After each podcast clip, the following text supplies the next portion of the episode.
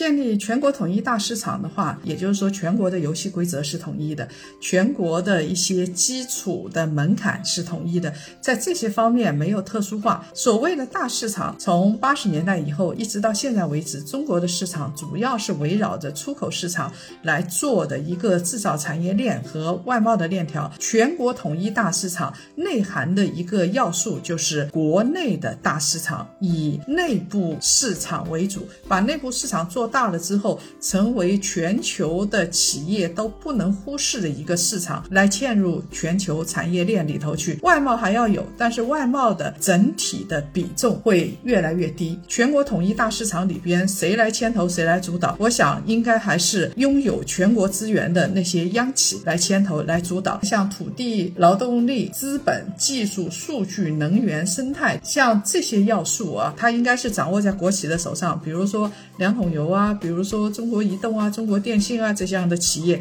它应该是掌握最多的资源，才能全国统一大市场。它会从上到下，甚至会影响到每个自然村。所以统一市场，它是一个非常非常重要的事情。它就意味着整个资源要重新整合过了，整个资源的分配也要重新来过了。比如说拥有金融资源，或者是拥有能源、拥有环境资源、拥有数据资源资源的，像这一些企业，他手上的资源应该是拿出来成为国有的资源，由大家来共享。从我们的判断来看，未来的走势大概是这样子的。